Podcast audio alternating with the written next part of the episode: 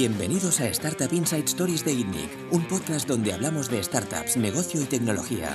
Podéis verlo en itnic.net barra podcast y escucharlo a través de Spotify, iTunes, Google Podcasts, Evox y otras plataformas. Bienvenidos una semana más al podcast de ITNIC. Eh, yo soy Bernat Ferrero, CEO de ITNIC. Estoy con Jordi Romero, CEO de Factorial. ¿Qué tal, Bernat? Y con Eduardo Manchón, que es psicólogo alicantino. Correcto. y aparte de eso, eh, es un emprendedor eh, en España, un emprendedor de éxito, eh, especialista en UX, con opiniones muy fuertes de producto y que además ha sido el primer exit, o el primer gran exit, digamos, de España que produzco a una empresa como Google, una empresa internacional, en Internet. ¿No? Bueno, sí, más o menos. El primer éxito a Google, antes habían habido otros exits que supongo de mayor tamaño. Pero bueno, sí fue que fue la época dorada de Google eh, más inicial que, que vendimos. Estoy hablando de 2007. Entonces causó mucho impacto. Ahora los exits ya no salen en el telediario, salimos en TV3. Entonces, claro, era, era muy diferente. También, época. también estuvo Ubaldo, que estaba en el Mm. podcast, Sí. eh, con Lockwood Ujú. a eBay, ¿no? En Correcto, época- yo, pero yo más o menos era un amiguete de Ubaldo que le eché una mano y, y entonces vi en primera línea lo que era pues montar una startup de garaje. Ubaldo la tenía con el servidor en su salón inicialmente, con la ASL, en la época que los servidores valían una pasta. Y, y entonces eh, Ubaldo, que tenía experiencia en Silicon Valley, que había sido eh, startupero allí y trabajado de, de developer, pues eh, me enseñó ese mundo que me, me- sonaba música celestial. Estamos hablando de cuando me lo enseñó es en el 2004. O sea, ¿cuál fue tu origen? ¿Cómo empiezas de psicólogo en Alicante? ¿Cómo pasas a arrancar una compañía que acabas vendiendo a Google? Bueno, aquí sí, sí, sí es toda la vida entera, simplemente pues estudié en Valencia, de Valencia... O sea, eh, bre- brevemente, ¿eh? sí, estudié la, licenciatura de Psicología en Valencia, entonces en un año que fui de Erasmus a Noruega descubrí que había un mundo donde se mezclaba la, la, la psicología con la informática, que era el mundo de la Human Computer Interaction, que es como se llama, digamos, a nivel disciplinar eh, universitario. Eh, entonces decidí volver a Noruega para hacer el Erasmus doctorado en justo este campo. Había un profesor casualmente en mi facultad que, que había hecho el doctorado en esto, era un tema que muy poquito. Hay más, digamos, más informáticos que se interesaban por la HCI que psicólogos que se interesan por esa parte.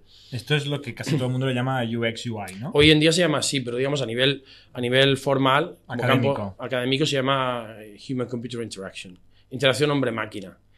Y ese campo pues eh, eh, pintaba muy bien. Yo no, no sabía programar, pero siempre me había llamado mucho la, la atención el tema y, y de repente pues en lugar de tener que trabajar de psicólogo podía encontrar algo donde se cruzaba con la informática. Maravilloso.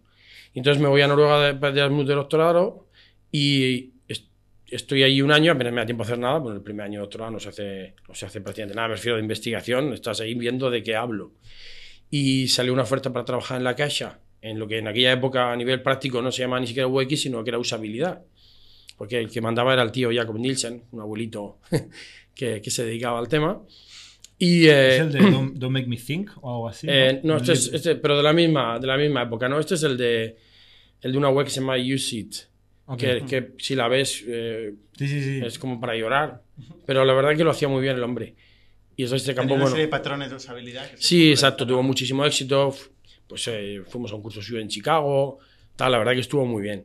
Y con Donald Norman, que era su socio, el Nielsen Norman Group se llamaba, que era psicólogo y había escrito un libro muy famoso llamado Psicología de los objetos cotidianos, que te explica el UX, eh, bueno, como podríamos llamarlo, ergonomía cognitiva, en el sentido de que no es más que pensar en los patrones psicológicos, eh, pero en lugar de, digamos, para, para físicos, para la ergonomía de un teclado, por ejemplo, mentalmente, ¿no? Entonces, este, digamos, es como el, ce- el cerebro con- mm, académico detrás de, de un poco de, de todas esas teorías que tenía el, el- ¿Sigues utilizando estos patrones a día de hoy? Los patrones no han cambiado jamás, son psicológicos. O sea, tú percibes igual. Eh, lo que sucede es que es verdad que la gente ha aprendido y lo que antes debía era sagrado, que era un link azul subrayado, por favor no me lo pongas mm, verde fosforito, eh, o, o te inventes un, un- un patrón nuevo, pues ahora los usuarios saben que hay muchos hints para indicar que algo es clicable, por poner un ejemplo. ¿no? Entonces, es verdad que la gente va aprendiendo. Antes no hagas scroll, ahora puedes hacer todo el scroll que quieras y más. Todo ha ido cambiando. Entonces, la gente ha ido aprendiendo, pero como tal, los patrones, me acuerdo inicialmente la, la ceguera a los banners es de sensibilización sistemática en psicología. Un estímulo repetido fuerte termina produciendo insensibilidad. Entonces, los panes, aquellos que chillaban, no convertían una mierda y que todo el mundo usaba. Por eso, de hecho, la burbuja del primer, primera burbuja explosión, el 2001, eh, viene causada por muchas cosas, el 11S y tal, pero a nivel publicitario, porque no funcionaba. Y, y no nadie pinchaba en esos banners. Y las impresiones de esos banners chillones que, que bailaban la conca, pues no, no serían para nada. Bueno, eso y algunas cosas más, ¿eh? como por ejemplo que las compañías no tienen absolutamente ningún sentido. Sí, sí, La gran mayoría es que de las pa- compañías. pasaron muchas cosas, pero bueno, eh, digamos que aunque no hubieran tenido sentido, si hubieran seguido consiguiendo financiación, Sí. hubieran seguido tirando. ¿Y en la casa qué hacías tú exactamente? Pues en la Caixa, pues por ejemplo, en la interfaz online, eh, pintaba prototipos para, por ejemplo, transferencias. Era muy curioso porque estábamos integrados dentro de, de atención al cliente y entonces ellos nos veían como reductores de llamadas a soporte. Tenían el help desk, que imaginaba, pues la Caixa en aquella época era, el- bueno, creo que sigue siendo el banco online líder, en aquella época lo era claramente, era el mejor. Y tenía un equipo de, no sé, éramos cinco o así en, en- usabilidad ya. Entonces buscaron como un académico, un- alguien que tal. Yo en realidad tenía un año de psicología, pero como estaba en Noruega ya se sabe. El efecto, estoy en Noruega, algo debo saber, ¿no? Que aquí como somos muy garrulos siempre pensamos que lo de fuera es lo mejor. Y, y entonces, pues, por ejemplo, lo típico, pues, eh, la- la- la- el formulario de transferencias, pues lo había, eh, estaba diseñado de tal manera que cuando lo hacías no que te claro ni se había hecho, ni se podía cancelar, ni, ni mil cosas. Hacías sin saldo, te equivocabas y realmente, pues, mm, fue relativamente sencillo eh, eh, hacer un, eh, mejorar aquello, ¿no? Y reducir el soporte. Siempre muchas cosas tan tontas como poner muy grande su transferencia se ha hecho bien. ¿Por qué? Porque las llamadas a soporte era, se ha hecho bien mi transferencia, se ha hecho bien, se ha hecho bien, se ha hecho bien. Pero claro, la gente enviaba dinero a su hijo que estaba estudiando fuera y quería estar muy seguro que esa transferencia se, se hiciese y, y detalles de ese estilo. Entonces, y, bueno, fun- funcionó bastante bien, solo que era un poco aburrido. Desde que el prototipo hasta que se implementaba, año y medio, Como las startups. Creo que he ido peor. Pero bueno, sí. es, eh, es un mundo, es, es normal, al final es un banco. ¿Y cómo saliste de ahí? No, pues eh, me, eh, me fui de sabático. Eh, yo pues m- empecé a hacer escribir artículos de usabilidad en aquella época ya. Apenas nadie escribía, solo había César Martín, que también tenía otra web, que me hice amigo de él. Le dije, oye, ¿puedo escribir en tu web? Me dijo, hazte la tuya. y yo, vaya, vaya, pues vale, ya me hago la mía. Y me dice, hay una web en Dreamweaver, porque yo jamás he sabido programar. Una chiquitilla HTML sé poner, pero eh, no me ha interesado jamás. Bueno, me ha interesado. No, no era lo mío, yo estaba en otro tema. Entonces, eh, publicaba artículos de usabilidad y entonces me empezaba Nacho ya en aquella época, Nacho González Barros, a, a contactarme. Estoy hablando del, del 2002 o así. Y empezaba a hacer trabajitos por las noches. Eh, Nacho en aquel momento estaba liderando eh, InfoJobs Pues creo que ya no estaba bailando en Infojobs, ya lo había hecho una, una primera parte de la venta. en Y es- 2002. Eh, yo diría que sí, porque a mí me suena haber prototipado Niumba, mm, Linkara, yo he prototipado un montón de esos proyectos locos de Nacho, que luego hizo do- dos exits, aparte del de Infojobs. Eh, Niumba TripAdvisor. Nacho, Nacho González Barros, que también está en el podcast. Fue fundador de InfoJobs y actualmente de, de Hireflex. Ujú. Pasando por Mailtrack. Y Pasando fundador de Mailtrack, también, que, ahí. Hace más o menos un año así, que poco a poco yo era co-CEO y ahora pues ya estoy de CEO solo. Pero bueno, te fuiste de sabático. Sí. ¿Cómo llegamos de sabático a Google y de Pues Google el a- cuando, el- cuando volví del sabático empecé a ayudar. Había conocido a Ubaldo con esto. Yo no solo. eh, En una época no habían blogs, entonces en mi web entrevistaba también a gente que me parecía que hacía cosas chulas. Y entonces Ubaldo, en la lista antigua de lo que se llamaba el de, coc- eh, de cóctel, no digo, uy, la no, coño, ¿cómo se llamaba? No, Cadius. Estoy mezclando cosas. Eh, era Terremoto, que lo fundó Javier Cañada, luego era Cadius y estábamos los usabiliteros de la época. Que antes usabilitero no tenía ningún carisma. UX ya parece que sea una cosa. Y si te digo Information Architecture ya, porque es como arquitecto, ¿sabes? Parece que haces casas. Pero no, eres un pintapantallas. bueno, la cuestión, que conocí a Ubaldo, lo había entrevistado ya, y al volver empecé a interesarme y a hablar más con él, y al final me fui metiendo, fui metiendo, ayudándole cada vez más. Y bueno, fue un sitio muy precursor, aparte de esos temas que os he comentado, de montar el servidor en el salón. eh, pues es el primer sitio de España que tiene AdSense y se financia con AdSense es él, cuando existía solo en inglés. Entonces, de repente se abre un mundo donde dices, anda, si consigo tráfico, le pongo AdSense y no tengo que preocuparme de labor comercial. Yo odio todo lo que tenga que ver con labor comercial. Yo sé hacer producto. En cuanto me entrampe con la labor comercial, dejo de hacer producto. No, no te gusta hablar con clientes. Eh, a mí sí me gusta, pero con, qui- con clientes, no para B- venderles. con clientes B2C, pero no con clientes B2B. Y con los clientes B2C yo hago un funnel y yo les vendo a través del funnel o le doy un servicio bueno y me financio a través de publicidad, pero en el momento que yo tengo que mandar un comercial, pierdo el control de todo. O sea, el, el todo cambia. No, si se vende, se vende porque el comercial sabe vender. O porque eh, no, las empresas, las necesidades de las empresas no son tan evidentes como las de los particulares. Yo sé ponerme en el lugar de un particular, no sé ponerme en el lugar de una empresa. Es más difícil. Los mercados no son tan permeables. O sea, un B2B para España no vale para Estados Unidos, por ejemplo. A lo mejor para Latinoamérica quizás sí, pero tiene las limitaciones. Entonces, a mí siempre me gusta hacer algo para producto para, Para todo el mundo. Sí, y luego a lo mejor te hago un B2C2B como es Mailtrack, que se infiltra a las empresas. Pero eh, para mí eso fue la revolución, que yo haciendo producto, que era lo que yo sabía hacer, a fin de cuentas una persona de, de usabilidad, en aquella época no se hablaba de hacer producto, la palabra producto no se nombraba, era, eras un pintapantallas. Yo hago lo de la usabilidad, pinto prototipos. Y, y entonces, eh, eh, pues yo le veo que, que haces, o sea, que, que era capaz de financiarse generando comunidad, porque aunque ¿Tú te involucraste con Locuo o simplemente conocías a Ubaldo? no, no, me al final me involucré bastante. Por eso mi currículum suelo poner partner, no, teníamos un, no tenía un título, pero bueno, pues eh, eh, microsocio, microsocio. Sí, la usabilidad de Locuo, ahora que lo pienso, Era era... un No, clon de bueno, Craigslist. era muy es- usable, sí, pero bueno, se- sencillito, se- ¿no? era, era, mejor que la. O sea, bueno, era, era un clon de Craigslist, pero bueno, había muchos procesos que mejorar, claro, igualmente, ¿no? Y no era todo idéntico. O sea, los clones, Justificando ahí- Cambiaste el logo. los clones mm, son clones, pero no son 100% clones, como todo, ¿no? Todas las dinámicas internas. Bueno, la cuestión también tiene mucha parte de marketing de guerrilla, mil cosas, ¿no? Y sobre todo de gestión de comunidad. Porque Lowcon, que era una web de clasificados, la gracia estaba en que un equipo muy pequeño, porque era, se automoderaba, ¿por qué? Porque era una comunidad donde la gente contribuía. Contribuía marcando anuncios como estafas o lo que sea. Es un poquitín lo mismo de Craigslist. No tiene nada que ver con Wallapop, digamos, desde ese punto de vista. Eh, en aquella época me acuerdo que facturaba eh, Craigslist con 12 empleados 25 millones de dólares. Luego se ha hecho mucho más grande y ahora ya no sé en qué época estará porque ha- han dado muchas vueltas al mercado, pero eh, al final tú creas una comunidad, no tienes un equipo de contenidos, pero haz, un- haz algo que los usuarios contribuyan, ya sea poniendo anuncios, ya sea como panorama poniendo fotos. Y eh, ¿Y Panoramia? ¿Cómo llegas a Panoramia? pues justo al cabo de un año me llama Ubaldo, oye, que me ha venido, me ha vendido e- eBay y lo quiere comprar. eBay estaba comprando todos los portales clones de Locuo, ay, perdona, de Craigslist en Europa porque había comprado una participación de un 25% en Craigslist, probablemente de un socio inicial o algo que se debió salir. Porque el, el tal Craig odiaba a los de eBay. Eh, sí, sí, es muy rojeras. Y el símbolo de la paz y Es tal. un personaje, ¿no? Un personajillo. Ojeras, vale. Me ha costado traducir. Sí, sí, sí. Y, y, bueno, pues la cuestión que, que empezaron a comprarlos todos, porque al final las empresas se compran, no se venden, ¿no? Y eh, pues fueron por Europa, vieron que, que Loco era el más exitoso de España, compraron Gumtree en Inglaterra, compraron eh, Viva Street en Francia, compraron eh, en Alemania pues Forum y en España compraron Loco. Y entonces yo dije, coño, si no solo estábamos ganando dinero con el AdSense, sino que aparte se venden. Esa parte me impresionó menos porque yo decía, esto pasa una vez en la vida, la pasa Ubaldo, también él sabe inglés bien y no sé qué, porque a fin de cuentas vive fuera. allí. Yo que sé, a mí se me, se me pasa el sell de y, eh, eh, eh, dame 5 euros y... Eh,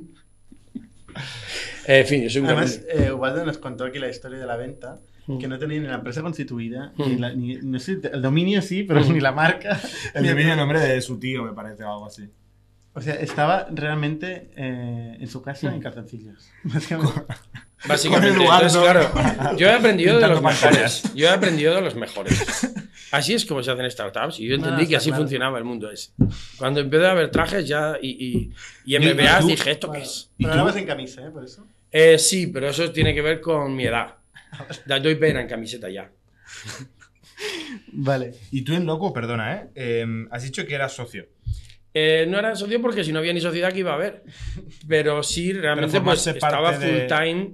eh, bueno, no, no full time del todo porque me financiaba más con consultoría, pero sí estaba, pues una buena parte de mi jornada me dedicaba. En aquella época vivía en Alemania y, y hacía todos los días un mi hangout con Ubaldo o Skype en aquella época y, y yo empecé a llevar pues Loco Madrid y Loco y otro Loco, no me acuerdo qué otra ciudad.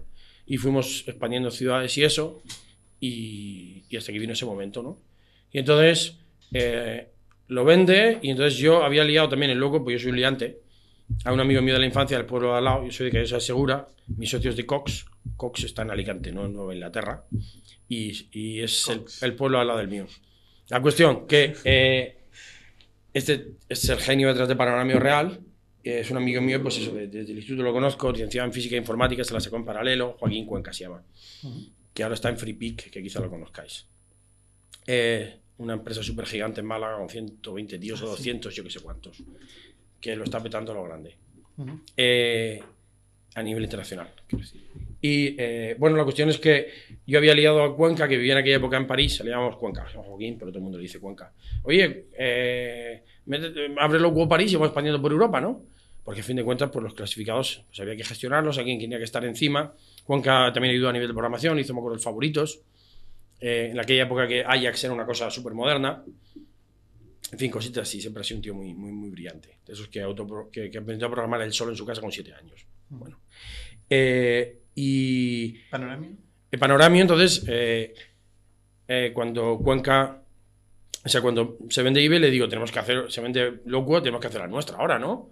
Y aparte ya hemos visto, ponemos el AdSense y bueno, tardará en crecer, pero si generamos algo que le mole a la peña, al final, pues en aquella época se pagaba un, un dólar en las mil páginas vistas, más o menos, ¿no? O sea, se pagaba vía clics, ¿no? Pero por contarlo de alguna manera, si conseguías un millón de, de páginas vistas, el click-through rate que había tenido el Locuo más o menos, pues ya nos imaginábamos que un millón de páginas vistas, mil euros. Dos millones de páginas vistas, dos mil euros, ya comemos. ¿Mm?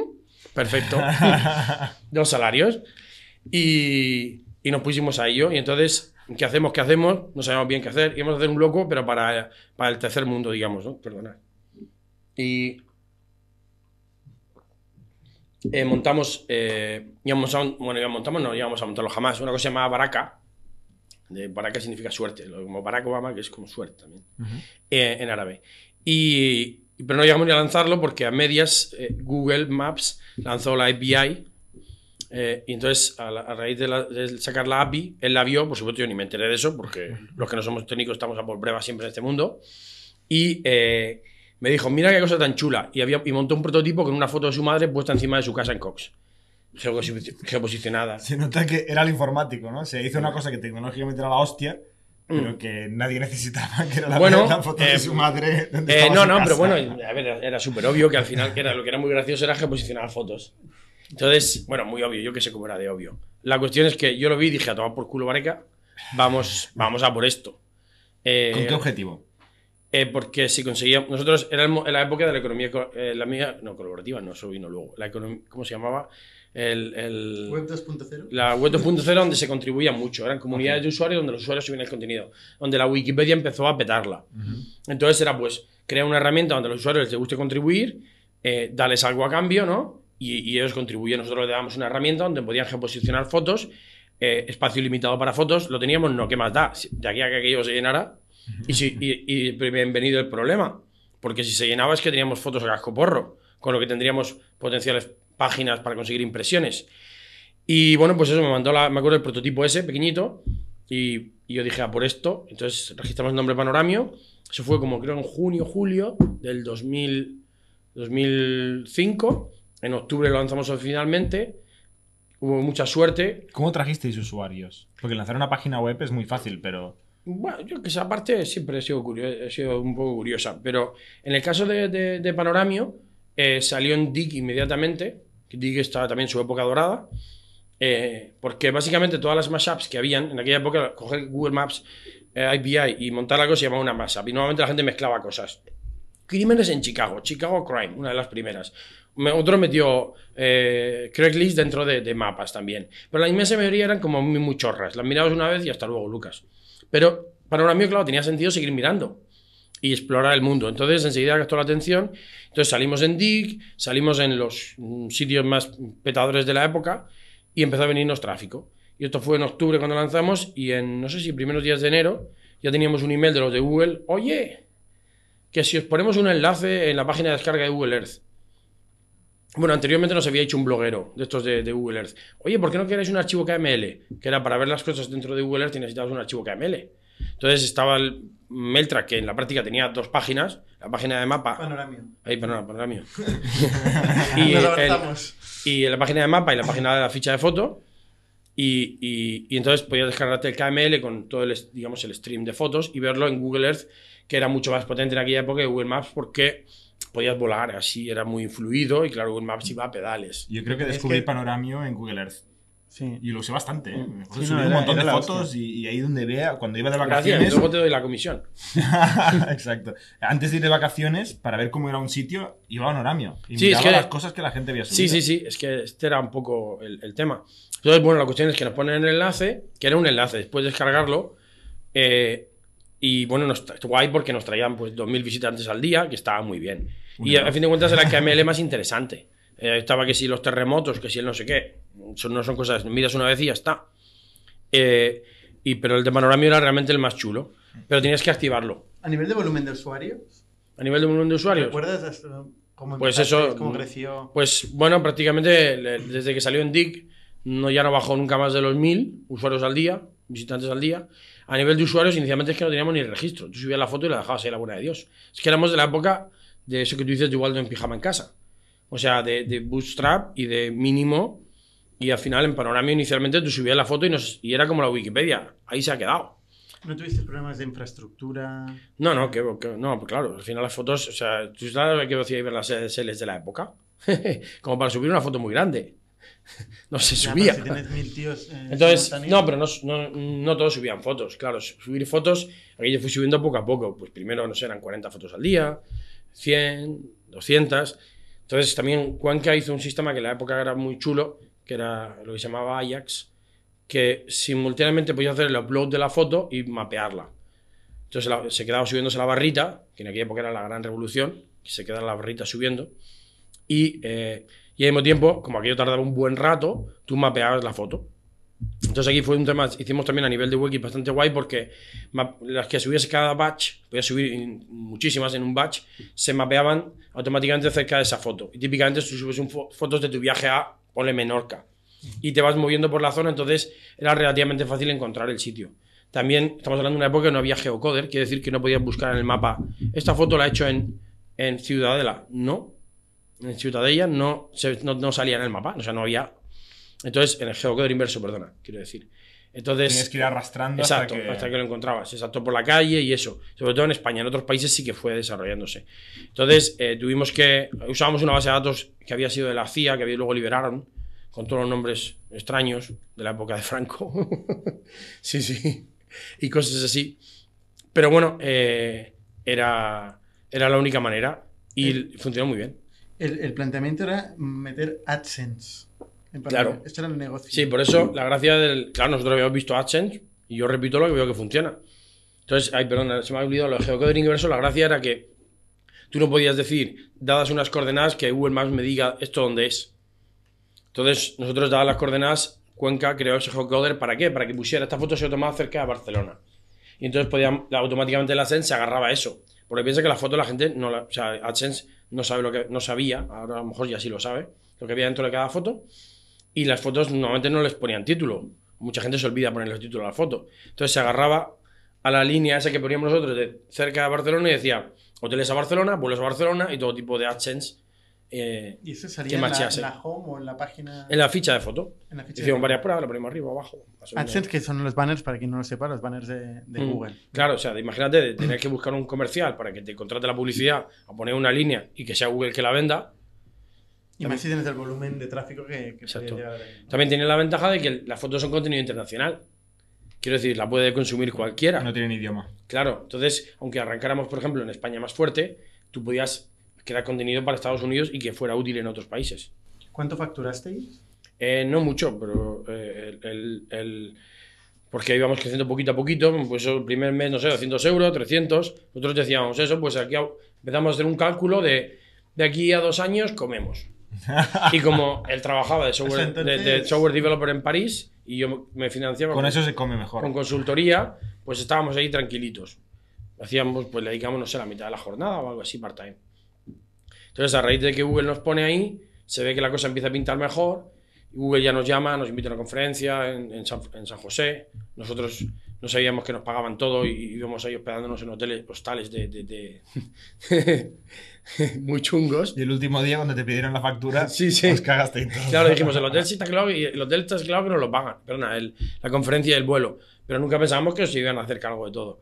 Bueno, da igual, la cuestión que, que a partir de esa visita nos presentaba todo el equipo Google. Imagínate nosotros, dos pueblerinos ahí, que por mucho que hayamos estado en el extranjero, somos de pueblo.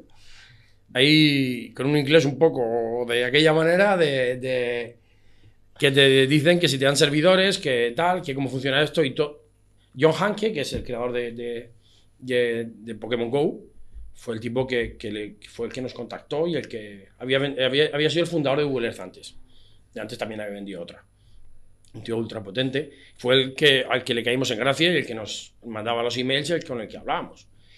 Y entonces nos presentó todo el equipo de Earth. Nosotros, bueno, pues muy bien, yo qué sé, mola, ¿no? Encantado. encantados, ¿no? Y un tele es un el típico cosas que tú ves aquí muy normales ahora, que te venía un tío descalzo de la oficina.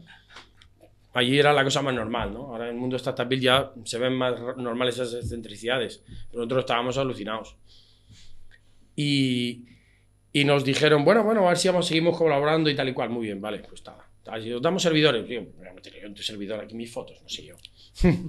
Entonces, con el tiempo, eh, luego intentaron hacernos una quick hire al cabo de como de cuatro o cinco meses. Mm, no lo pensamos porque, eh, bueno, mm, no está mal, ¿no? Pero por otro lado no nos pagan mucho. O sea, es más bien que nos vayamos a trabajar para Google. Yo no tenía ningún interés porque yo sabía que Google era una empresa de, de developers. Y ya me parece bien, de ingenieros. Pero yo no soy ingeniero. Yo que pinto ahí, que no soy tan nerd, que me pongo camisas. ¿Sabes? Entonces, tampoco soy un, MBA, pero tampoco estoy en el mundo de disfrutar con los nerds tirándome el tobogán al restaurante. Entonces, pero aún así era tan buena la cosa que, oye, Cuenca, mira a ver si tú quieres ir, ¿eh? Y yo qué sé, que no tenga algo, estamos arrancando, tampoco pasa nada, ¿no? Y al fue, fue, hizo las entrevistas, las pasó, porque te hacen entrevistas que a una QGL valoran el personal. Yo, evidentemente, no les interesaba nada, porque era como, ese quién es. si este no ha montado nada tecnológicamente, ¿no? es, era así, un poco, al final, pues, la empresa, y a mí ya, yo no, ya me parecía bien. Tenían éxito, y no se puede criticar eso.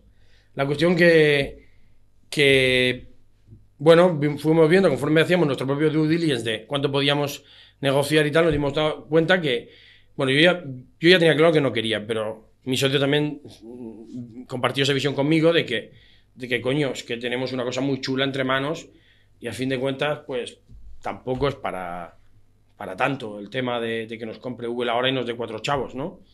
Total, ¿Qué os ofrecían? Se puede. eh, mm, pues no, no, no llegamos a negociar del todo bien, o sea, nos hablan de bonus de 100, 200 mil o algo así, después él sí se quedaba, a mí al principio, luego empezamos ya a apretar más y empezaron a subir a medio millón y tal, y bueno, esto ya empieza a ser más gracioso, pero tal, esto es la entrada de una casa y una casa me voy a comprar igual, ¿para qué quiero yo eso? Con lo bien que estoy con el panoramio, con que me dan mis 2.000 eurillos cada mes, qué bien estaría yo. Eh, así que, pues decidimos decirles que no. Y no se cabrearon, se lo tomaron muy bien. Empezamos a negociar mal para que no subieran tanto, porque ya veíamos que lo que queríamos nosotros pedir era como loco. Nosotros a lo mejor en aquella época por dos hubiéramos vendido, pero claro, dos era mucho dinero para, para eso. Para ese que momento. facturaba 2.000 euros al mes. Eh, ¿Qué va? Dos Facturase. ¿Qué va? No, 2.000 no. euros. No, no, no, que nosotros estaría- está- Ah, pensábamos no, que llegaríamos a los estabais en 2.000. 300 euros al mes. 700, eso sí. Ok. Claro, ¿cómo vas a pedir 2 millones y facturas 700? Pero tú decías, coño, esto va, fu- esto va flechado. Esto va muy bien. Sí, sí. Bueno, y te lo querías quedar. Eh, claro, bueno, porque a mí al final yo lo que quería era un lifestyle business en aquel momento. No sabía que las startups se podían hacer tan grandes. Y si Google le interesaba mi tecnología y tal, bueno, pues bien, pero no me soluciona nada. Prefiero quedarme con mi lifestyle ¿Y business. qué, qué había de panoramio que quería Google? Porque al final la tecnología o sea, era realmente rompedora. Pues eso según lo quieran mirar. Eh, evidentemente, teóricamente, Google puede hacer cualquier cosa Y tecnológicamente. dos personas. Éramos dos, luego tres, Florido de Málaga, eh, que era el, José dise- Florido. el diseñador, sí, José Florido. Eh, el, Google puede hacer teóricamente cualquier cosa, es almighty, ¿no? Pero en la práctica, pues tú cuando entras a Google vas viendo que, que ellos tienen sus prioridades y que, bueno, que los pobres de Google Inbox acaban de tener que chapar Y pasa como en la casa un poco también. como en cualquier cosa muy grande. Y entonces, pero sobre todo había un tema, ellos no saben hacer comunidades, jamás han sabido, Google Plus es un ejemplo, varios intentos, no saben. Entonces, ingeniería social, no saben. Entonces, eh, yo no sé programar, pero bueno, la parte de la ingeniería social eh, ya me gustaba más. Necesita más psicólogos. Yo qué sé, no voy a decir yo que una empresa que va tan bien como Google necesite algo, ¿sabes? Pero bueno, eh, nosotros, la parte de la comunidad, la parte de la ingeniería social, eh, o sea, tecnológicamente hacía una cosa bastante graciosa. eh, por otra, porque, porque luego en la práctica, aparte del Ajax para subir la foto, mapeado, todo muy impecable a nivel UX, que en aquella época no se estilaba nada, era también, por ejemplo, cuando tú le tiras fotos a un mapa, eh, pues a partir de cierto nivel, la, la, la API de Google Maps en aquella época se quedaba tiesa. Entonces no podías echarle más de X fotos. Nosotros sí, porque el Cuenca era mucho Cuenca. Y entonces hizo toda una serie de índices MySQL, yo qué sé. Nos, se leyó unos papers, se encerró un mes en casa sin salir y aquello iba más fluido que cuando lanzamos con Google. Porque al final, bueno, pues tú eres una infraestructura, yo siempre decía, tú eres un 600 que corre como un Ferrari. Es un 600, pero ojo, corre como un Ferrari. Es, claro, ¿cuánto vale un 600 que corre como un Ferrari? No se sabe, depende de lo que te interese. ¿No? Bueno, ¿y qué pasó? Bueno, pues el, el- dijimos que no, pero entonces dijeron, bueno, seguiremos colaborando. Digo, ya veremos. Y, y efectivamente, Pobre tío de Manei de Google. ¿eh? al tío de Manei ese era un chungo. Pero, Eh, pero aparte que si os quitaban el Google Earth, os quedabais sin nada. Pero nosotros, solo nos ponían un enlacillo. Entonces, solo teníamos un enlacillo en la página de descarga. No estábamos dentro de Google Earth. O sea, tenías que hacer un esfuerzo. Entonces eran unos poquitos usuarios. O sea, poquitos. En aquella época ya no eran 2.000, a lo mejor eran mil y pico al día, más los nuestros por otro lado y tal. De Earth también era un enlace. Nos podían quitar o no, pero ellos también salían perdiendo. La gracia fue que, que, eh, pues nos dicen, bueno, vamos a poner como capa por Google Earth, ¿no? Entonces ya tenías capas que podías activar por defecto con checkboxes dentro de Google Earth, ¿no? Nosotros pensábamos que era eso. Bueno, ya, que os queréis los servidores, hombre, si, nos ponéis ahí dentro, a lo mejor sí, sí que queremos los servidores.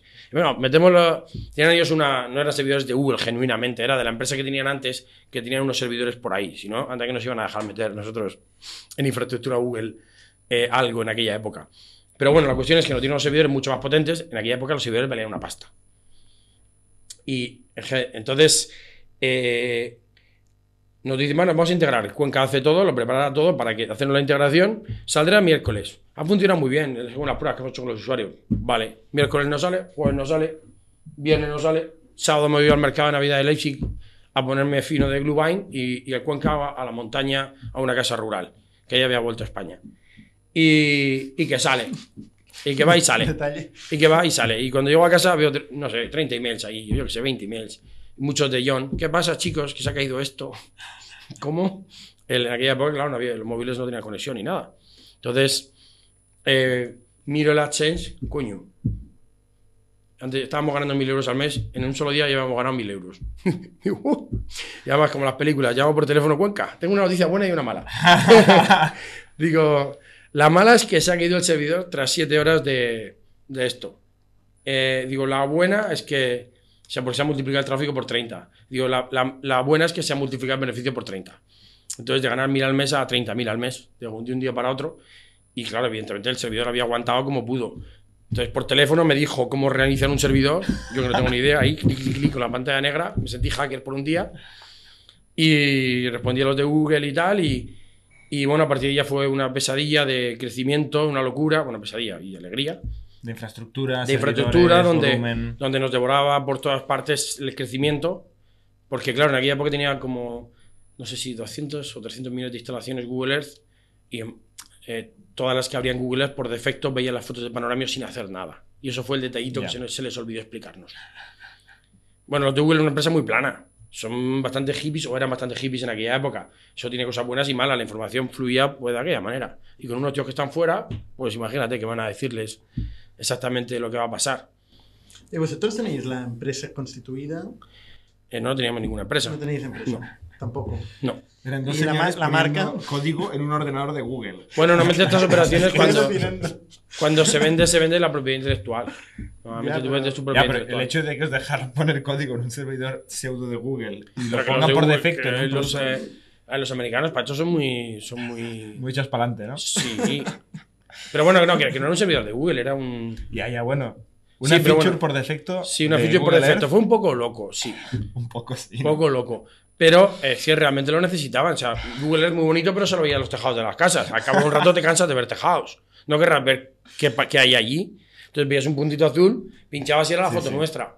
La. Entonces nosotros habíamos diseñado la ventanita que salía para ponía se eh, upload your picture. Y entonces, claro, la gente decía, hostia, que mi foto va a aparecer en Google Earth, porque aquí parecía un contenido cerrado, que no ellos tú no podías participar. Mm. Entonces, cargabas la foto y abajo ponía sube la tuya. Mm. Y la gente empezó a subir fotos como si no hubiera mañana. Ostras. ¿Y hasta qué volumen llegasteis de, de usuarios? Uh, no me acuerdo, dos o tres millones, no sé. La verdad que ya lo, lo he escrito por algún blog y por ahí. Algún día tengo que escribir esta historia al completo. Y no sé, dos o tres millones de usuarios, no sé, 20 millones de fotos, yo qué sé, la verdad que ni me acuerdo. Hace mucho tiempo. ¿Y, de- en euros? En euros, nada, llegamos a 40.000 porque a los cuatro meses ya nos, nos vinieron a decir, "Ch, Ahora sí que sí. ahora sí que sí. Y me acuerdo que primero tuvimos la videoconferencia con John Hanky y nos dijo, bueno, nos encantaría mucho que vinierais, tal y cual, si no nos vendéis, entonces estará más complicado que sigamos colaborando. Y, y ya cierra la videoconferencia y el negociador de Google eh, nos dice, por si no ha quedado claro, os quitamos de Google.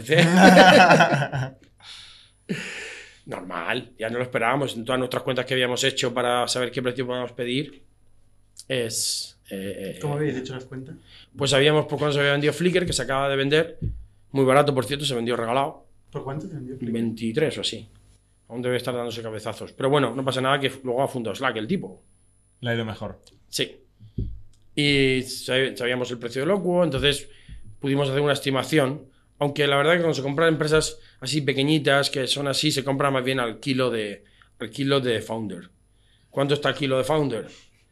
Pues a lo que esté en aquella época y de qué país sea y si quiere un Seat León o quiere un Maserati.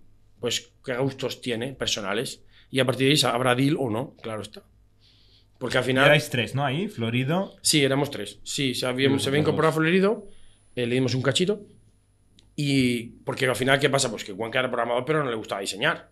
Y yo no soy de estética. O sea, yo soy prototipador puro. O sea, de cajitas. Y de flows y de procesos. Y de textos, pero no sé pintar tampoco. Y, y entonces era, necesitábamos a Florido. y Florido era muy brillante porque aparte también era bueno en UX. Y bueno, Florido luego estaba en el equipo de Pokémon Go y todo. Se- se quedó muy bien de años en Google y es un tío súper brillante. Tuvimos mucha suerte con él. También viene de la, viene de la parte de Locuo, del equipo de Locuo inicial. Ubaldo en un viaje, no sé si a, Granada o a Málaga, lo descubrió y, y abrió Locuo Málaga. Y me acuerdo que era la época que estaban los estándares de HTML en- y, y, y en un Plus Plus hizo la web en estándares. Y dijimos, este tío, mira, este tío, qué bueno, ¿no? Nos acordaremos de para cuando lo necesitamos y luego lo necesitemos. Y Ubaldo también era socio. No, no, Ubaldo no, no estuvo. Aunque todo en realidad se lo debemos a Ubaldo, porque sin él jamás nos hubiéramos conocido este mundo y nos hubiéramos metido de esa manera. Claro, es que es como la deuda infinita. Y entonces, cuando se vendió esto, os fuisteis a trabajar para Google. En Mountain View. No, no, aquí fue una cagada. Porque me- lo conocí en Mountain View. Sí, O sea, él sí. sí que se fue para allá. Sí se fue, momento. él sí se Ah, fue. vale, vale. Luego. Entonces, el, no, el tema es que, bueno, la primera negociación, me acuerdo la que fue por teléfono, no entendíamos una puta mierda. Entre, entre que yo estoy medio sordo, mi socio se- había estado en Francia y, y el inglés que teníamos en aquella época no era tan bueno, pues no es que ahora sea muy bueno, pero digamos que aquello era pedestre. No entendíamos nada. Entonces, parte también salió mal porque es que era complicado entender qué nos decían aquellos. Entonces ya dijimos, bueno, vamos a Londres a negociar. Y entendimos, o sobreentendimos, que sería para trabajar en Londres. Yo llevaba tres años en Alemania, lo último que quería seguir, a- seguir hablando alemán. Pero, pero lo que sí teníamos claro que no nos queríamos ir a Estados Unidos porque, yo qué sé, nos hacíamos un poco caquita. Estamos hablando del 2007. No estaba la cosa tan, tan movida. Y entonces, eh, al final resultó que, Londres no era y que era Zurich. Y entonces, donde tenían mapas, no eran, Londres tenían mobile, pero la oficina de ingeniería de mapas era Zurich. Que bueno, la ingeniería, de verdad de mapas estaban en Silicon, en Valley, San Francisco. Pero, San Francisco, cerca de San Francisco, en Mountain View. Pero, pero sí, algo equivalente donde había un equipo decente de mapas era la de Zurich. Y tuvimos que ir a Zurich. Que fue una cagada porque al final toda la trans- transición tecnológica, que no se hace evidentemente con la gente de Zurich, se hace con los que están en, en Mountain View, se retrasó mogollón. Porque los americanos son muy de dejarte a tu bola. Y entonces, claro, tú imagínate, dos tíos del sur de Alicante allí llegan a Google y a dónde migro yo las fotos. ¿Tienes un rinconcito para mí, para mis fotos? Que las tenemos en Amazon. ¿Dónde las meto? La verdad que, que fue, fue un show. Tardamos muchísimo tiempo, tuvimos un montón de product managers, también fueron cambiando demasiado rápido, ninguno se nos dedicó al 100%, yo no podía ser product manager porque no era ingeniero, burocracias de Google, y, y fue muy duro. El primer año nos migramos una puta mierda. Eh, la comunidad echaba fuego y me acuerdo que las fotos cargaban lentísima, hasta que un día, un viernes, me acuerdo un viernes por la mañana para Larry, para nosotros por la tarde. mando un email, las fotos de panoramio tardan mucho en cargar. Lo que no se había migrado en, en un año, se migró en un fin de semana. El domingo iban como la seda. La- Larry, le gustan las fotos de panoramio. También él había sido uno de los impulsores de Larry Page. El fundador, no digo, es un matiz. Claro, Larry. hay muchos Larrys en el mundo. Bueno, el Larry cuando hablas de Google está claro cuál es. Fundador de Google. Sí, A Larry le gustaba mucho Panoramio. sí entonces migró- claro, las fotos tardan como 17 segundos en cargar. Se migró de viernes por la tarde a domingo. Eh, Sí, bueno, las fotos solo las servidas por Google Earth, pero por lo menos aquella parte se arregló. Y ya la experiencia ya no era tan penosa. Pero es que, claro, con las tasas de crecimiento que teníamos, sea solo mantener aquello vivo y mientras tanto la comunidad echando, echando fuego. Y yo intentando calmarla. Ni ingeniería social ni leches. No, no me queda claro, eh, no sé si lo has, bueno, no lo has dicho, el- Sí. la cantidad por la que se vendió. Ah, no, o- vaya manera de preguntar, ¿eh? Y entonces, cuando dices que estuviste en la cárcel? no la he dicho y no la, no la- no la digo. ¿No la dices? No, porque en general es, es, es, eh, es feo decirlo. Pero digamos que es muy bien vendida. En comparación a Flickr, En comparación a Flickr, eh, hombre, no era una empresa constituida tan grande, pero básicamente te diré que las empresas cuando se compran a a kilo de, de Founder se vende esa entre 1 y 4 lo que se suele vender, en, al menos en aquella época. Entonces, pues, si echas cuenta, más o menos. ¿por Founder o...? o- Por Founder, más o menos. Eso es aquí lo, aquí lo de Founder. Sí, bueno, el eh, Founder original, con mucho cacho de stock. Founder más Porque no había stock, porque no había empresa. Bueno, sí, pero había, unos, había unas conversaciones personales entre yo y Cuenca donde era 50-50. Y eso valió mucho. En ese momento no, no se tensó nadie. No, hombre, pero nos hemos ido toda la vida. ¿Cómo vamos a pelearnos? Esto es muy importante, ¿eh? Bueno, a ver, yo qué sé. eh, podemos tener nuestras tensiones sobre productos, sobre no sé qué, sobre estrategia, pero siempre dicen, no hagas negocios con amigos. Digo, pues vaya mierda amigos tienes, ¿no? Si no puedes hacer negocios con ellos. Yo tengo amigos que. O sea, con los amigos con los que yo haré negocios son amigos que yo sé que no, no me van a joder. Podemos tener nuestros más y nuestros menos, nuestras tensiones, por supuesto. Pero yo sí le veo una cosa buena hacer negocios con amigos. Eh, otra cosa es que eh, tengas una relación enferma con tus amigos. Tú verás. Yo también. Sí, sí, iba a decir demasiado tarde aquí, ¿eh? Pero, pero no me parece un problema. O sea, no digo que haya solo que hacer negocios con amigos, pero bueno. Y estuviste dos años en Zurich. Eh, sí, dos y medio, creo. Y luego te fuiste. Eh, sí, me volví a ¿Por qué, Alicante. por qué no te quedaste en, en Google? Porque, bueno, la experiencia de la adquisición y luego aquello fue bastante traumático. Pero había, o sea, Google ya era una empresa enorme, ¿no? Estamos hablando de 2010, Sí, pero por ejemplo, la- 2011. mm, sí, pero mm, eh, eh, tenía a lo mejor, creo que eran 12.000 empleados y ahora tiene 150.000, 200.000, yo qué sé. O sea, era otro orden de magnitud. La oficina de Zurich Pero la oportunidad que tenías tú ahí también era infinita, ¿no? Bueno, si yo pensé que yo no era un tipo que quisiera hacer carrera profesional en aquella época. Tú querías Yo, había, yo era un bustrapero que había montado aquello con mi socio y a mí usted págueme que yo me voy a mi casita y ya veré luego qué hago. Y entonces, eh, también la experiencia, ya digo, fue muy traumática en el sentido de que, de que pues, la negociación fue durísima, eh, la parte de los abogados y esto. eh, nunca hubo riesgo real, pero tú no lo sabes. Riesgo real de ruptura. Eh, luego la migración pues fue también bastante compleja y, y, bueno, pues tú nunca sabías aquello si iba a pasar algo por en medio y, y quizá no ibas a recibir un pago, ¿no? ¿Y si volvieras ahora al día que vendiste, Mm. Cambiarías de idea o crees que fue una buena idea? Ah, no, no, es que no había otra opción. Nosotros sí Pero si no habíamos- vendías, ¿qué pasaba? Bueno, sí, habíamos hecho un plan B. Sabíamos hasta cuánto podíamos apretar. Sabíamos que si nos en, Yahoo, quitaban... en Yahoo Mapas. Nos quitaban. No, no, Yahoo no era tanto eso, eh, porque la API seguíamos pudiendo, eh, era gratuita. Era si nos quitaban del tráfico de Google Earth, que era lo que nos inyectaba tráfico, pues probablemente nos quedábamos. Habíamos calculado unos 3.000 euros al mes. Éramos 3.000 euros, fantástico. La es gratuita, pero si quieren banearte, te banean, ¿eh? Hombre, sí, pero estamos, en aquella época Google realmente el Don't Be Evil se lo creían y, y hacían, eh, hacían el Don't Be Evil de verdad, de verdad, de verdad. O sea, fueron, eran muy majetes siempre. O sea, yo mm, no sé cuándo empezó a entrar aquello a corromperse o cuando entraron los de ventas o los de marketing a corromper a, a la cosa, pero siempre han sido bastante majetes. Vale. ¿Y qué pasó? Exacto. Cuando te ¿qué fuiste. después? No, me fui, entonces me fui a Alicante, ya estaba muy cansado de estar en el extranjero, llevaba muchos años, y me fui a mi tierra a ver qué hacía. Y, y entonces ahí monté el Alicante Hacker Club, que junté a, Yo dije, oye, ¿habrán startups en Alicante? Si yo jamás he vivido aquí, si me fui con 18 años. Bueno, en Alicante ciudad. que ni siquiera la conocía porque había, yo era de un pueblo. Y empecé a buscar, a buscar, a buscar y encontré a Andrés Torrubia, que había vendido su startup Trimedia por 35 millones en Estados Unidos, había levantado en el 6 millones en Estados Unidos de inversión en el 2003 o por ahí. O sea, un tío muy, muy potente, que ahora está en temas de, de inteligencia artificial y que gana todos los challenges que hay. Y tiene una empresa más Fixer, que también opera en Estados Unidos. Un tío que es una fuerza de naturaleza. Y a partir de ahí empecé a tirar de, de la cantera que él tenía y de otra gente, tomarme muchos, muchos cafés y buscar gente, pues una especie como de club selecto de startups. Que eran proto-startups, la inmensa mayoría. Porque pues eran gente con ideitas por ahí. Pero bueno, luego de ahí eh, eh, no es mérito mío que ellos hayan tenido éxito, han tenido éxito ellos porque lo valían. Pero simplemente han juntado gente muy chula, pues la gente de, Cook, de, mis recetas, que se lo vendieron a Cookpad, unos japoneses, que ahora tienen oficina en Alicante. Eh, Planeta Huerto, que ahora se ha vendido a Carrefour.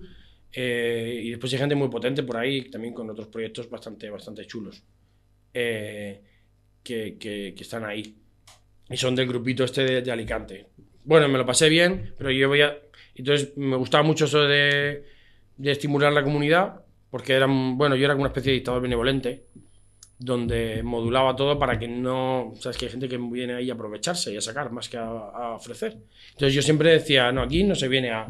Se viene a, a recoger, pero a dar también. Entonces cuenta historias interesantes, cuéntame detalles. Entonces no se grababa nada porque la gente contaba detalles confidenciales.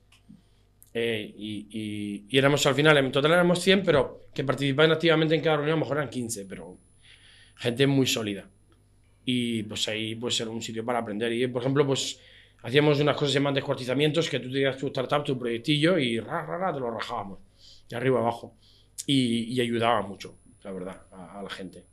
Y nada, y como vi que me estaba siendo, pues después de tres años creo, dije, pues eh, me voy para Barcelona a ver si, que parece que ya no sé cómo se hacen startups, que llevo muchos años aquí un poco así semisabático, o sabático, con el hacker. Y, y entonces Nacho me dijo, tengo una mesa para ti, ¿quieres una mesa? Claro, hombre, Nacho que estaba en Miltrack. que estaba en Meltra, que ya llevaba dos años y pico, y que pues siempre habíamos tenido buena relación desde el 2001 que lo conozco, pues, y me invitó. Pero tú habías hecho algo antes de esto en Miltrack, porque Nacho te presenta como fundador de Miltrack. Bueno, porque yo he sido, yo he sido tiempo ya. advisor desde el principio. Vale. Lo que pasa es que. Y Pero yo, desde Alicante con poco. Sí, exacto, con, con poco stock. Y yo soy advisor de los de mancharme las manos. Me gusta mucho mancharme las manos. Entonces, varias ideas de Meltra, eh, como la firma, por ejemplo, pues idea mía y no sé qué. Entonces, Nacho, mm, que es un tío muy majo, siempre habla demasiado bien de mí. y entonces, al final, el cargo founder es un cargo que también tiene un punto honorífico. Que no solo se da a la gente que está desde el primer día cero, sino que los early, early eh, trabajadores o socios que entran, pues al final terminan, terminan siendo, siendo founders. Hay sitios donde se corrompe demasiado y hay 20 founders y eso es un poco ya demasiado. Pero bueno, Meltra habrán pues tres o cuatro, no sé, cinco. ¿Y qué, con qué rol entraste? Pues yo simplemente echaba una mano en producto. En, en aquella época Mailtrack pues ya tenía atracción, que eso era muy guay, porque dije, coño, pues voy a ayudar a alguna cosa que ya, que ya pinta bien, que crece, pero tenía problemas de monetización, acaba de empezar a poner el modelo de negocio y pues el, sí que, no sé, quemaban 30.000 al mes y tenían 300.000 en el banco, la cosa no pintaba bien. Y claro, al final, cuando tienes experiencia, pues ves que la popa pesa mm, dos brochazos y convierte el triple. Entonces, eh, eh, muchas cositas, era un proyecto muy agradecido porque al final yo llegué y, y ya funcionaban muchas cosas. La parte más importante, la atracción. Y la idea del double check fue brillante. Esa sí no fue mía. Eh, Y actualmente eres el CEO de... Sí, entonces Nacho ya poco a poco me fue dando más, más responsabilidad y él ya de siempre, sabéis que es hiperactivo, si tuvo aquí una entrevista, y entonces se estaba pensando ya en otra cosa y, y entonces se fue a Netflix y ya me dejó a mí. Estuvimos como de coceos una temporadita. Y siempre hemos tenido roles muy separados, entonces nunca nos hemos pisado, digamos, la manguera. ¿Cómo, cómo va Mailtrack ahora? No, ahora va muy bien. Eh, 130.000 nuevos signups al mes, 53.000 clientes de pago, eh, en total 4 millones de signups. Eh, activos, un número que según lo exigente que sea sin consideración de, de monthly active puede ser entre 600.000 y 1.400.000. O sea, bastante, sí, bastante, bastante gente. ¿Y en ARR o MRR? Pues MRR prácticamente 200.000, 188.000 o algo así. Más o menos. ¿Y Eh. ingresáis más de lo que gastáis? Sí, sí, claro. Sí, nosotros ahora mismo gastaremos un 100 o así. Y 100. Sí, claro, pero no es tan, Sí, no es bueno. tan común. Sí, bueno, que yo soy muy roña en realidad. Eh, raíces catalanas. que tenía. Muy bien. Eh, no, quiero decir que soy muy, no soy roñas, pero pienso que, que es sano tener cierto tipo de prácticas. A- por ejemplo, no, en- a, nivel, gane dinero. a nivel de salario no, pero a nivel de otro tipo de temas sí. O sea, a nivel de salario no, no es el momento donde, donde creo yo que se debe ahorrar. Eh, porque hay que pagar a la gente lo que, lo que vale.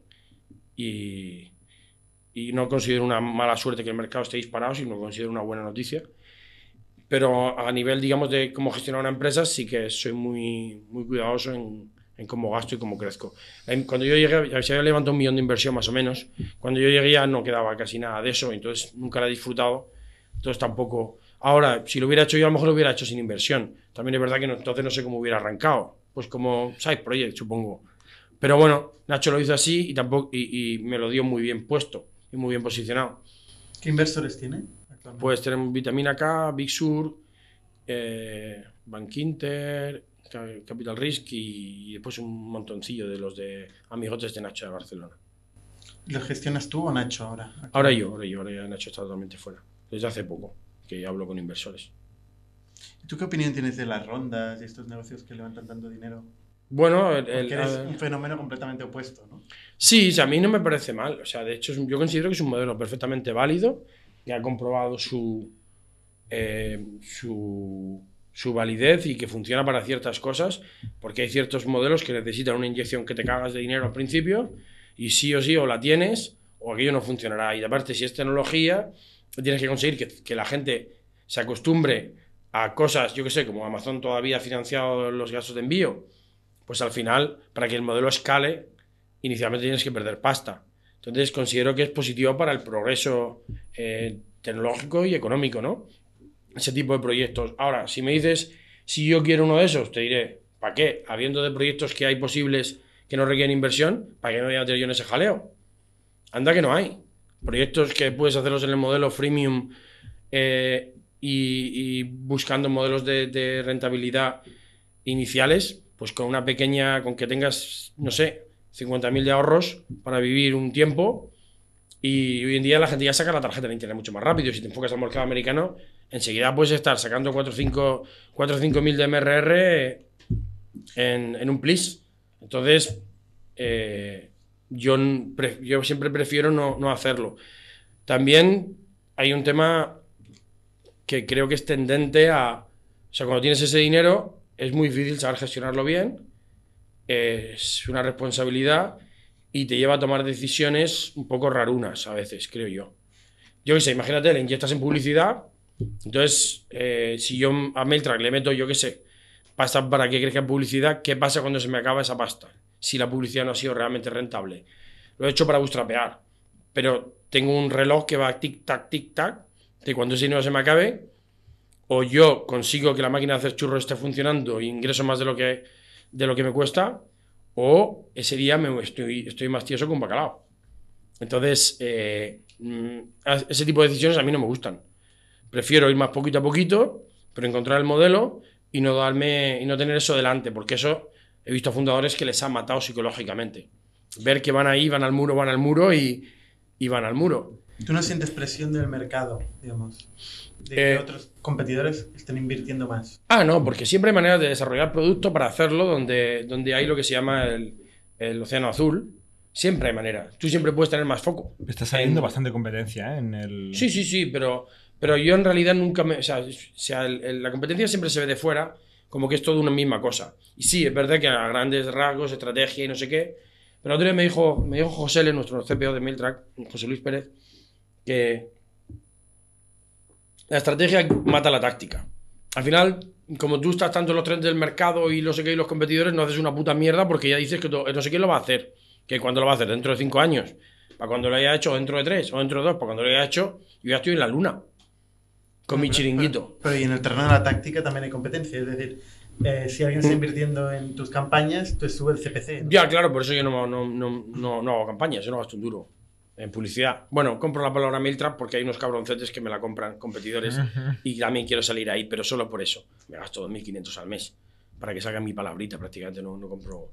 Tampoco hay mucho volumen, ¿eh? O sea, como somos pruebas, no hay, no hay volumen. Si no, ya hubiera puesto la máquina de hacer churros en marcha.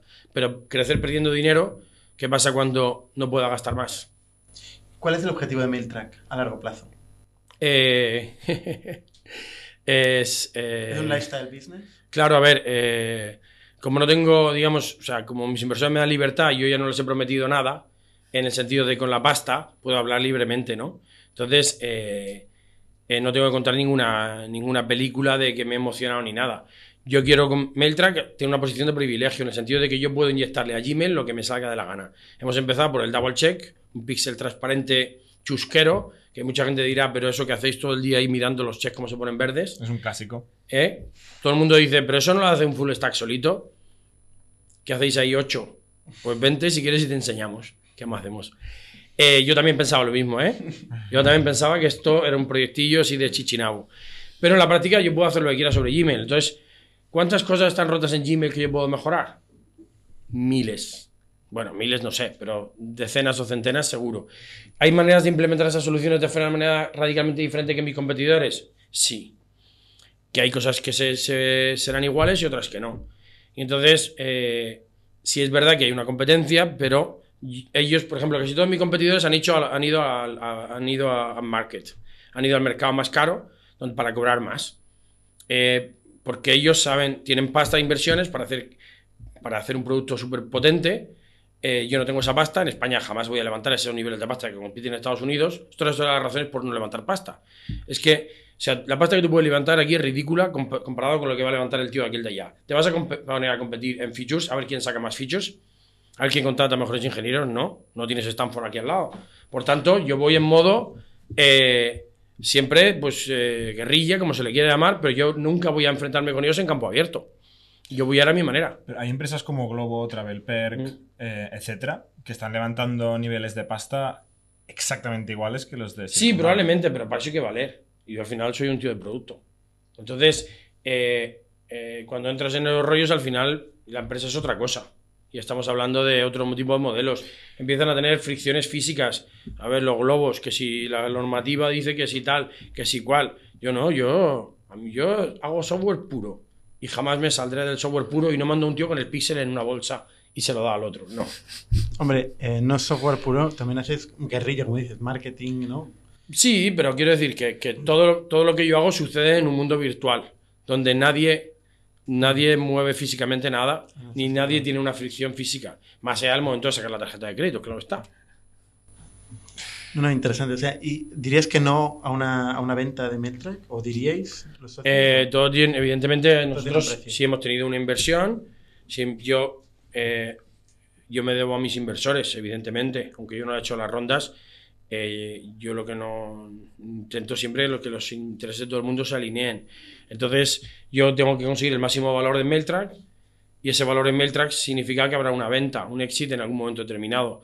Eh, ahora estamos en una posición de privilegio porque crecemos más que todos nuestros competidores. Es uno de los temas de lo que estaba diciendo. Ellos van a sacar features como churros, Mixmax, Front, tal. Tienen equipazos, pero ninguno crece ni como yo ni, ni, ni, ni remotamente. Porque sus features no son para la masa. Entonces, mis features son para la masa y al mismo tiempo para los profesionales. Por lo tanto, yo tengo la, facilidad de convertir con el modelo freemium eh, a usuarios de gratuitos a pago. Y tengo cientos de miles de altas. En Mixmax, no sé si tienen 90.000 usuarios en, en la Chrome Store, la cifra pública. Yo tengo 1.400.000 en la Chrome Store. Entonces, nadie sabe crecer como nosotros. ¿Por qué? Yo qué sé, por qué crezco tanto. La verdad que no sé decírtelo. Probablemente la Chrome Store tiene muchas impresiones, la firma también está mucho movimiento de tráfico. Nacho, yo qué sé. Nacho es el que tuvo la idea. La cuestión es que al final yo crezco más que ellos. Yo hago la- de la, de la necesidad virtud y lo que no voy a hacer es perder eso sabiendo que convierto de puta madre y tengo 53.000 usuarios de pago. Pagan poquito, 59 al año. ¿Qué más da? Si el modelo va, como un tiro y no tengo fricción. Si yo quiero subir el precio a lo que pagan por un Mixmax, que son a lo mejor pues 49 al mes, imagínate, no es el mismo perfil de persona. Como mucho, a lo mejor yo lo puedo subir un poco. Yo lo quiero subir y quiero añadir más, valor. Pero probablemente a mí, eh, o sea, yo intentar combatir con ellos en su terreno, mm, estamos locos.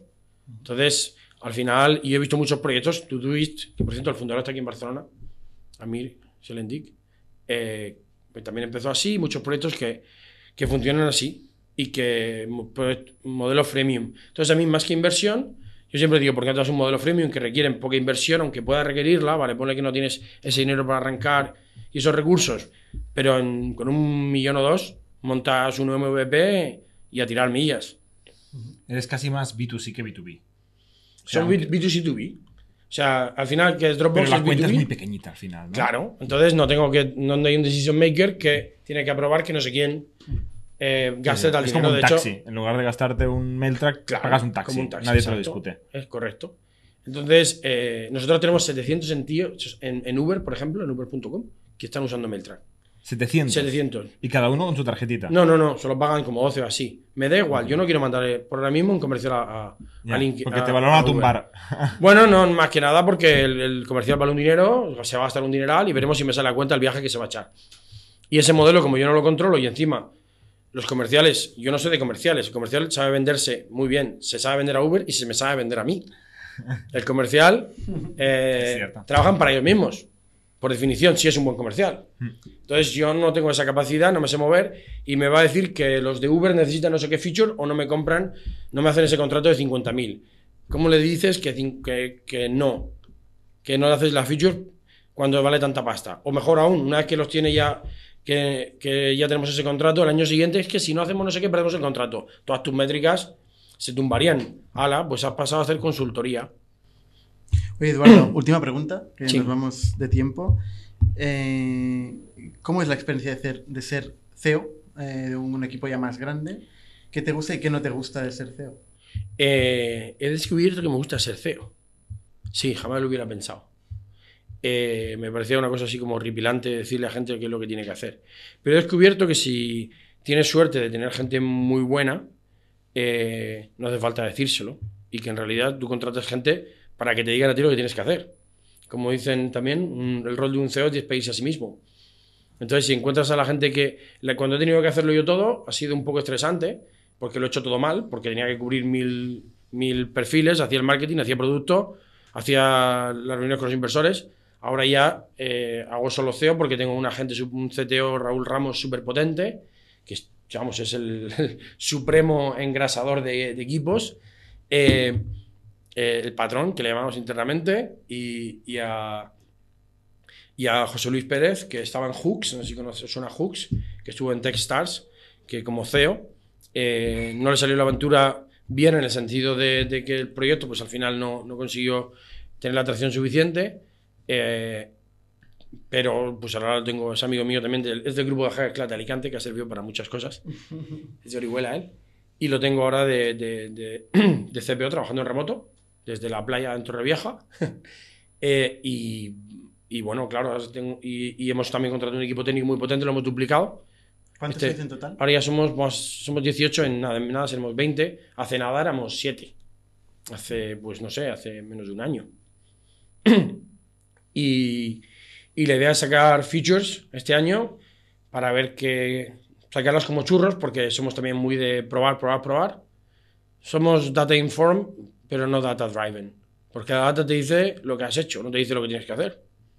A veces tienes suerte, pero en general yo creo que tú decides dónde va tu producto, ¿no? Te, las métricas te dicen hasta cierto punto, o te hablan del pasado, no del futuro, ¿no?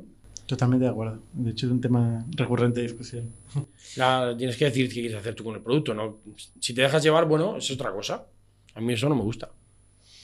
Eduardo, muchas gracias. Eh, A vosotros. enhorabuena por la, por la trayectoria, increíble. Y te seguiremos entrevistando anualmente, yo creo, para ver los updates que, que tiene MailTrack. Cuando queráis. Un placer. Pues hasta la próxima. Hasta la próxima.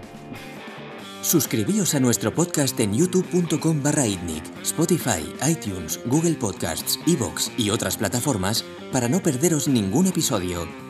También lo podéis recibir en vuestro correo suscribiéndoos a nuestra newsletter en itnic.net.